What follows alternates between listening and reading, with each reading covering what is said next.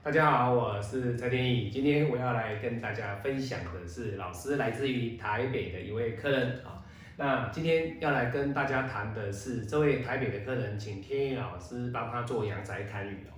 那各位有看到这个天意老师拍的这个阳宅的后面哦，这是他们家的后面哦，不是前面哦。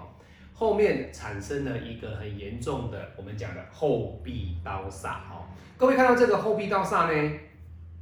第一个，它所形成的条件啊，就是后面的建筑物，它的墙壁呢，直直的对准了你们家的后面的阳台。那这个阳台，它对准你家的阳台不打紧哦。各位，你们发现它还有一根电线杆，这代表了在你居住在这个房子里面的人啊，房子里面的人，他会有小人之害啊，小人之的阴险。意思就是说，如果说你是上班族，或者是你今天是公务人员，基本上在升迁的过程当中，常常会受到一些莫名的伤害。而这种莫名的伤害，天意老师不用告诉你，你就知道了哈。该你升迁的不是你升迁，别人来升迁；该你得的而得不到，不该你得的却是让你得到了哦。那什么叫不该你得的？就是不好的一些磁场都被你拿去了哦。因为这样的房子的气场引动的就是住在这一栋房子的主人以及女主人，甚至家中的大大小小的成员。好，我们讲过了哦，壁刀上它不分男主人、女主人或者是小孩子，只要是住在这个阳宅里面的每一位成员，他都会受到壁刀煞的影响，只是时间上的问题。那为什么说天意老师讲时间上的问题呢？因为每一个人的八字不一样，每一个人的命宫命主，你所做的五行也不一样。啊，这就像我们讲的，就是你本身在八字说的命主是属水，五行属水，五行属土，五行属金。那你的五行不一样的过程当中，你走到什么样的流年，你这个煞会冲到你。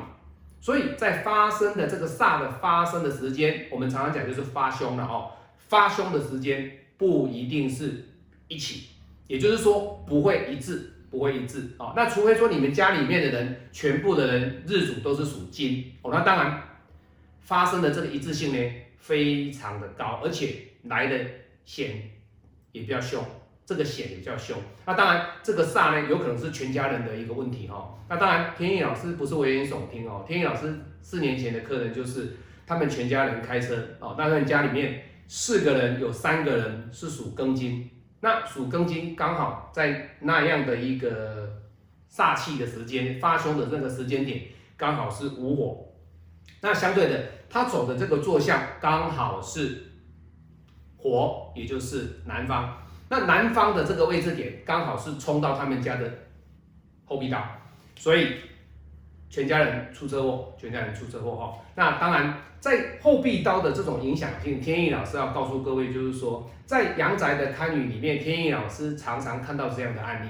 那以这个客人，他看到我的影片之后去找我帮他看，那他问我说：“老师，这是一个很现实的问题哦。”他说：“老师啊，我没有这么多的钱啊，哦。”我搬不了家，好，那我知道发生事情来找你了啊，那我看的影片哦，那看到你的影片，请你过来看，莫非是说是不是有什么样的方法让我的这个房子呢，能够因为后壁刀煞的影响的这种杀伤力呢，让我能够有什么样的一个方式减缓它的这个伤害？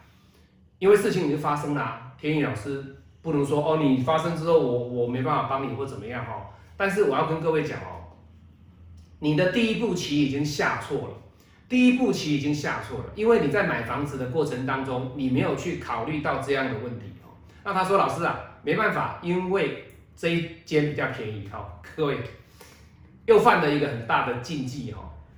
对啊，这一间比较便宜哦，你知道吗？他们这一排各位看到，它是一整排的哦。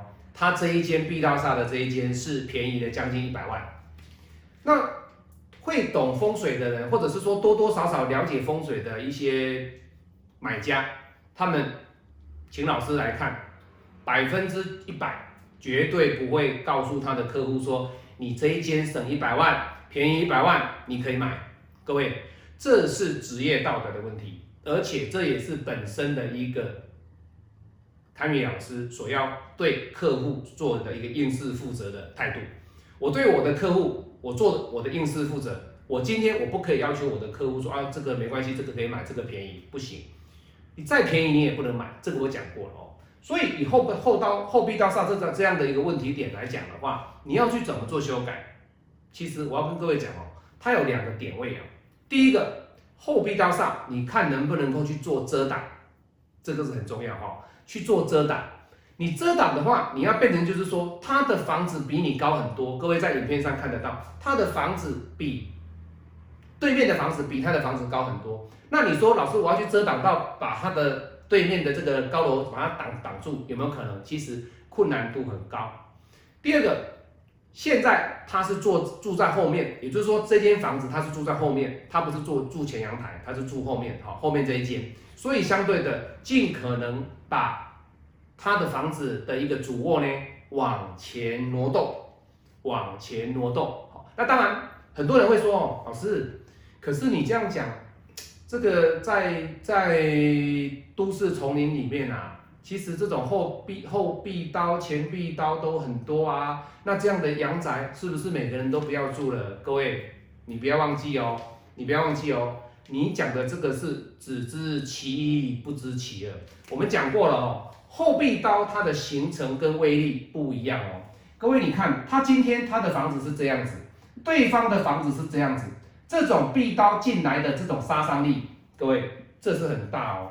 可是如果说你是以以台北市哦，或者是台中哦比较高的楼层里面，好，一样这样的楼层，这样的楼层，这种的壁刀煞其实它是有，可是这种的伤害性，你你跟我一样的高，这种伤害性有，可是这种伤害性不会像刚刚天意老师的客户这样子这么样的大。为什么？因为基本上这样的气场里面，它所引动的煞气，它所引动的煞气不会具有太强的效力。为什么？因为他们彼此之间都是一个平衡。而刚刚我们看到的这一间，各位，它矮又小又不够大，那相对的，我的煞气比你凶啊！我煞气比你凶，我当然可以欺负你啊！风水其实很简单的道理，各位就说，你比我凶，你就可以伤害我。那我比你温和，我比你柔和，我就伤害不了你。但是反过来，我比你凶，可是呢，你却比我高大，你却比我更凶，或者是你比我更有庄严的这种威武的像。那相对的，如果说今天这是一栋大楼，你有壁刀。你比我凶啊，没有错啊。可是我这个是十五层楼，你这个是四层楼，请问你会去伤害到他吗？各位不会哦，反而是你比较不利，而不是他比较不利。但是相对的啊，这个阶段的这个阶段，这个阶段啊，这个层级的客人跟这个层级的客人会不一样。这里的客人他们基本上会比较便宜，买的房子。楼层会比较便宜，这里的层级的客人，他们买的楼层会比较高，价钱会比较贵，所以相对的各位，你有没有发现台湾的房子是越高越贵？就是这个道理，因为台湾人比较相信风水，那台湾人比较注重名堂，台湾人也比较喜欢辽阔的一个视野空间啊，一个一个一个一个辽阔的视野哦，所以相对的各位要知道。后壁刀煞的形成呢，你要去改是可以，可是基本上我不建议你们买，这是第一点。第二点呢，后壁刀的房子基本上你要说去挡的话，你只有两个方式，就是去遮，不然就是往前，只有这两个方法哈。那当然还有第三个跟第四个方法，这个天意老师在风水的课程里面，以及我实际的阳宅堪舆里面呢，这两者会比较好用，比较好用。那为什么比较好用？因为这个好用的这个方式要配合客人的八字去合参，好，不是天意老师不愿意去讲，而是当下要看他的八字是属哪一个方面的，我会用他的五行里面的能量去提升他的元神，提升他的能量，让他不要因为这么强的后壁刀煞呢去冲击你。很简单嘛，你外面的行家啊，你管不了嘛，你不可能说把房子拆掉。那既然人家的壁刀这么凶，对面又有一个电线杆。有电线杆主小人，又有壁刀煞主煞气。那有煞气，又有这种电线杆，不断的对着你的房子的后面一直不断的而来，对你家的后面所产生煞气，这个叫什么？这个叫暗箭难防。那你总不能说老师，我我我我要等着他，对不对？不能等着他嘛，你一定要从你本身的一个根基哦，人家讲的就是说。八字的根基以及你们家里面成员的根基去提升，你改变不了电线杆，你改变不了后壁刀煞，你只能够去改变你房子里面的居家成员的八字的根基，以及你周边的环境怎么样的去挡煞，这是很重要的。所以天意老师第三点、第三点、第四点我没有办法去跟各位讲，为什么？因为你的八字跟他的八字不一样，我没办法去跟各位解释。但是前面的两点。这种后壁刀煞的这个问题点，前面的两点就是用遮、遮挡，啊，遮跟挡，或者是你的主卧不要在后面，这是两个方式，是最基本、最基本的方式。但是最能够治标治本以外呢，全部的方位都能够兼顾到的，还是要第三跟第四根基要扎稳。你根基扎稳的话，相对的，它还是会对你有伤害哦，不会说你根基扎稳之后。电线杆不见，壁刀煞不见，不会。可是你根基扎稳之后呢，你的后后院的这个部分呢，天意老师帮你做调整之后，哎，你整个后壁刀煞的这个伤害呢，它会降低。当然，最后的第五点是什么？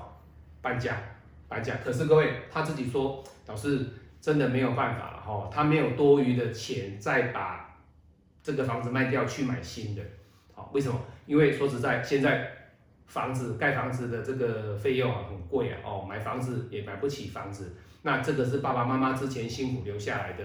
那当然，我们就是照着这样子方式去做修改，去做修改。好，好，我是蔡天意，喜欢我的影片，按赞分享，也可以参加老师的教学。我们下次再见喽，拜拜。